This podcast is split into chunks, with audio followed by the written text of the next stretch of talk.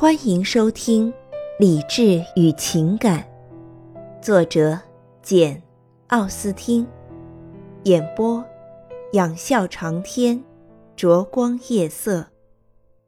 第二十八章，三位小姐前来赴约，差点陷入可怕的孤寂之中的米德尔顿夫人，终于幸运的得救了。恰似艾莉诺所料。这次聚会十分枯燥乏味，整个晚上没有出现一个新奇想法，一句新鲜词令。整个谈话从餐厅到客厅，索然寡味到无以复加的地步。几个孩子陪着他们来到客厅，艾莉诺心里明白，只要他们待在那里，他就休想能有机会与露西交谈。茶具端走之后，孩子们才离开客厅。转而摆好了牌桌，艾莉诺开始纳闷：她怎么能指望在这里找到谈话的机会呢？这时，大家都纷纷起身，准备玩一项轮回牌戏。我很高兴，米德尔顿夫人对露西说：“你今晚不打算给可怜的小安娜·玛蒂亚织好小篮子，因为在烛光下做编织活一定很伤眼睛。”让这可爱的小宝贝儿扫兴了，我们明天再给他补偿吧。但愿他不要太不高兴。有这点暗示就足够了。露西立即收住了心，回答说：“其实你完全搞错了，米德尔顿夫人。我只是在等着看看你们玩牌没我行不行？不然我早就动手支起来了。我无论如何也不能叫这小天使扫兴。”你要是现在叫我打牌，我估计在晚饭后织好篮子。你真好，我希望你可别伤了眼睛。你是不是拉拉铃，再要些蜡烛来？我知道，假使那小篮子明天还织不好，我那可怜的小姑娘可要大失所望了。因为尽管我告诉她明天肯定织不好，她却准以为织得好。露西马上将针线台往跟前一拉，欣然坐了下来。看他那兴致勃勃的样子，似乎什么事情也比不上给一个宠坏了的孩子编织篮子更使他感到高兴。米德尔顿夫人提议来一局卡西诺，大家都不反对，唯独玛丽安因为平素就不拘礼节，这时大声嚷道。夫人，行行好，就免了我吧。你知道我最讨厌打牌，我想去弹钢琴。自从调过音之后，我还没碰过呢。他也没有再客气两句，便转身朝钢琴走去。米德尔顿夫人那副神情，仿佛在谢天谢地。他可从来没有说过这么冒昧无礼的话。你知道，夫人。玛丽安与那台钢琴结下了不解之缘。埃莉诺说：“极力想替妹妹的冒昧无礼打打圆场。”我并不感到奇怪，因为那是我所听到的音质最佳的钢琴。剩下的五个人就要抽牌。艾莉诺接着说：“也许我如果能不打牌，倒能给露西·斯蒂尔小姐帮帮忙，帮她卷卷纸。”我看那篮子还差得远呢，如果让她一个人来干，今晚肯定完不成。他若是肯让我插手的话，我非常喜欢干这个活儿。你如果能帮忙，我倒真要感激不尽呢。”露西嚷道，“因为我发现我原来算计错了，这要费不少功夫呢。万一让可爱的安娜·玛利亚失望了，那该多糟糕啊！”哦，那实在是太糟糕了，斯蒂尔小姐说。可爱的小家伙，我多么喜欢他！米德尔顿夫人对艾莉诺说：“你真客气。你既然真喜欢这活儿，是不是请你到下一局再入桌，还是现在先试试手气？”艾莉诺愉快的采纳了前一条建议，于是他就凭着玛丽安。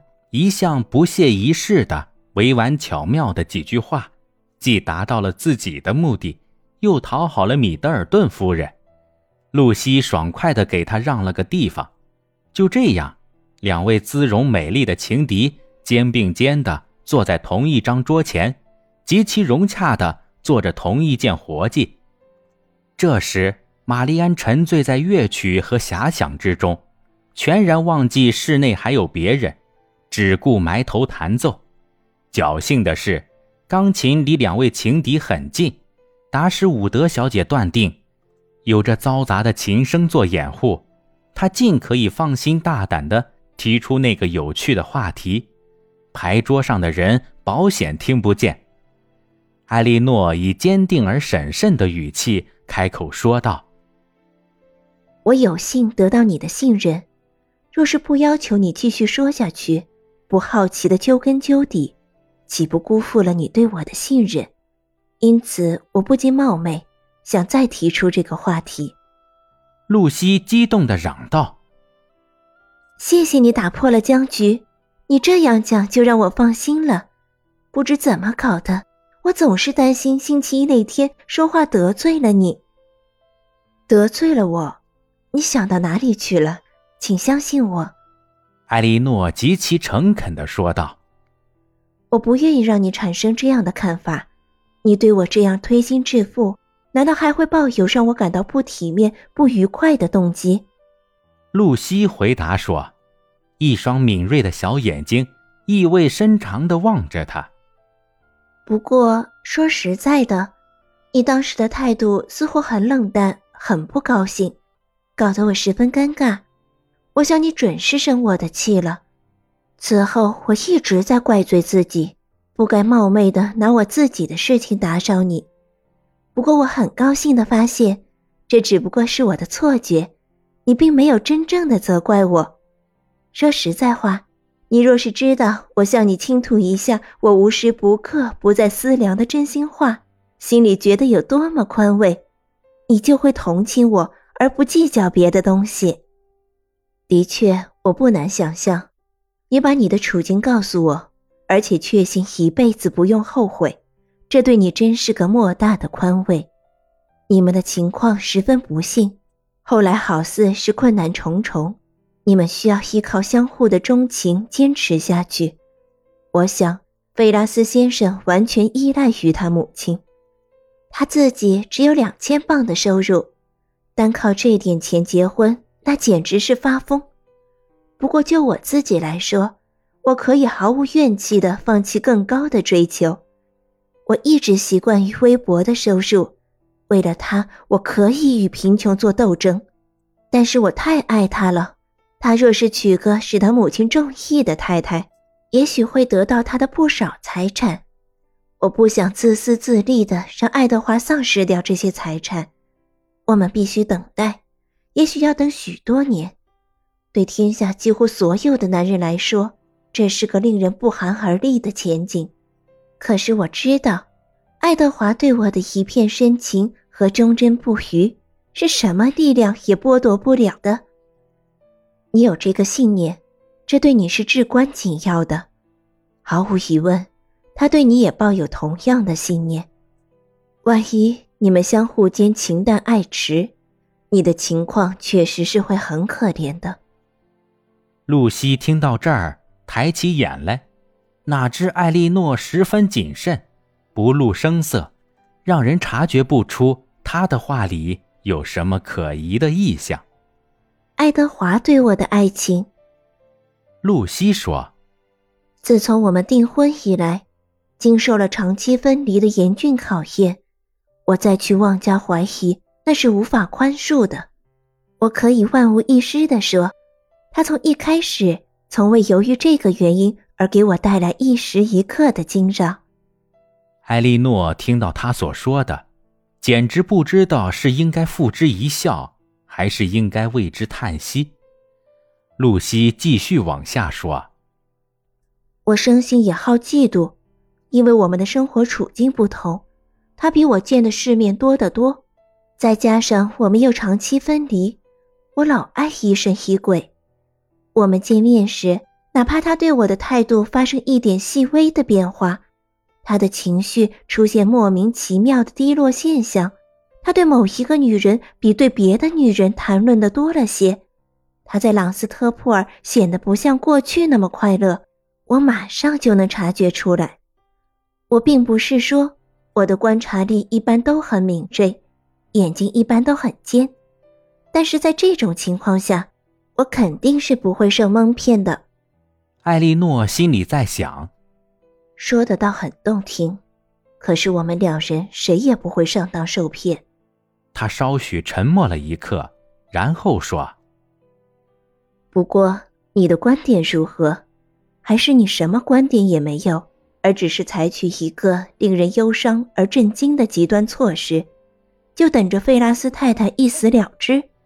难道他儿子就甘心屈服，打定主意拖累着你，这么常年悬吊着索然无味的生活下去，而不肯冒着惹他一时不快的风险，干脆向他说明事实真相？我们若是能肯定。他只是一时不快就好了，可惜费拉斯太太是个刚愎自用、妄自尊大的女神，一听到这消息发起怒来，很有可能把所有财产都交给罗伯特。一想到这里，看在爱德华的份上，竟吓得我不敢草率行事。也看在你自己的份上，不然你的自我牺牲就不可理解了。露西又瞅瞅艾莉诺。可是没有作声。你认识罗伯特·费拉斯先生吗？艾莉诺问道。一点不认识，我从没见过他。不过，我想他与他哥哥大不一样，傻乎乎的，是个十足的花花公子。十足的花花公子，斯蒂尔小姐重复了一声。她是在玛丽安的琴声突然中断时听到这几个词的。哦，他们准是在议论他们的心上人。不，姐姐，你搞错了，我们的心上人可不是十足的花花公子。我敢担保，达什伍德小姐的心上人不是花花公子。詹宁斯太太说着，纵情笑了。他是我见过的最谦虚、最文雅的一个年轻人。不过，说到露西。她是个狡猾的小精怪，谁也不知道她喜欢谁。斯蒂尔小姐嚷道，一面意味深长的望着他俩。哦，也许露西的心上人和达什伍德小姐的心上人一样谦虚，一样文雅。感谢您的收听，我是 CV 灼光夜色，欢迎订阅，我们下期见。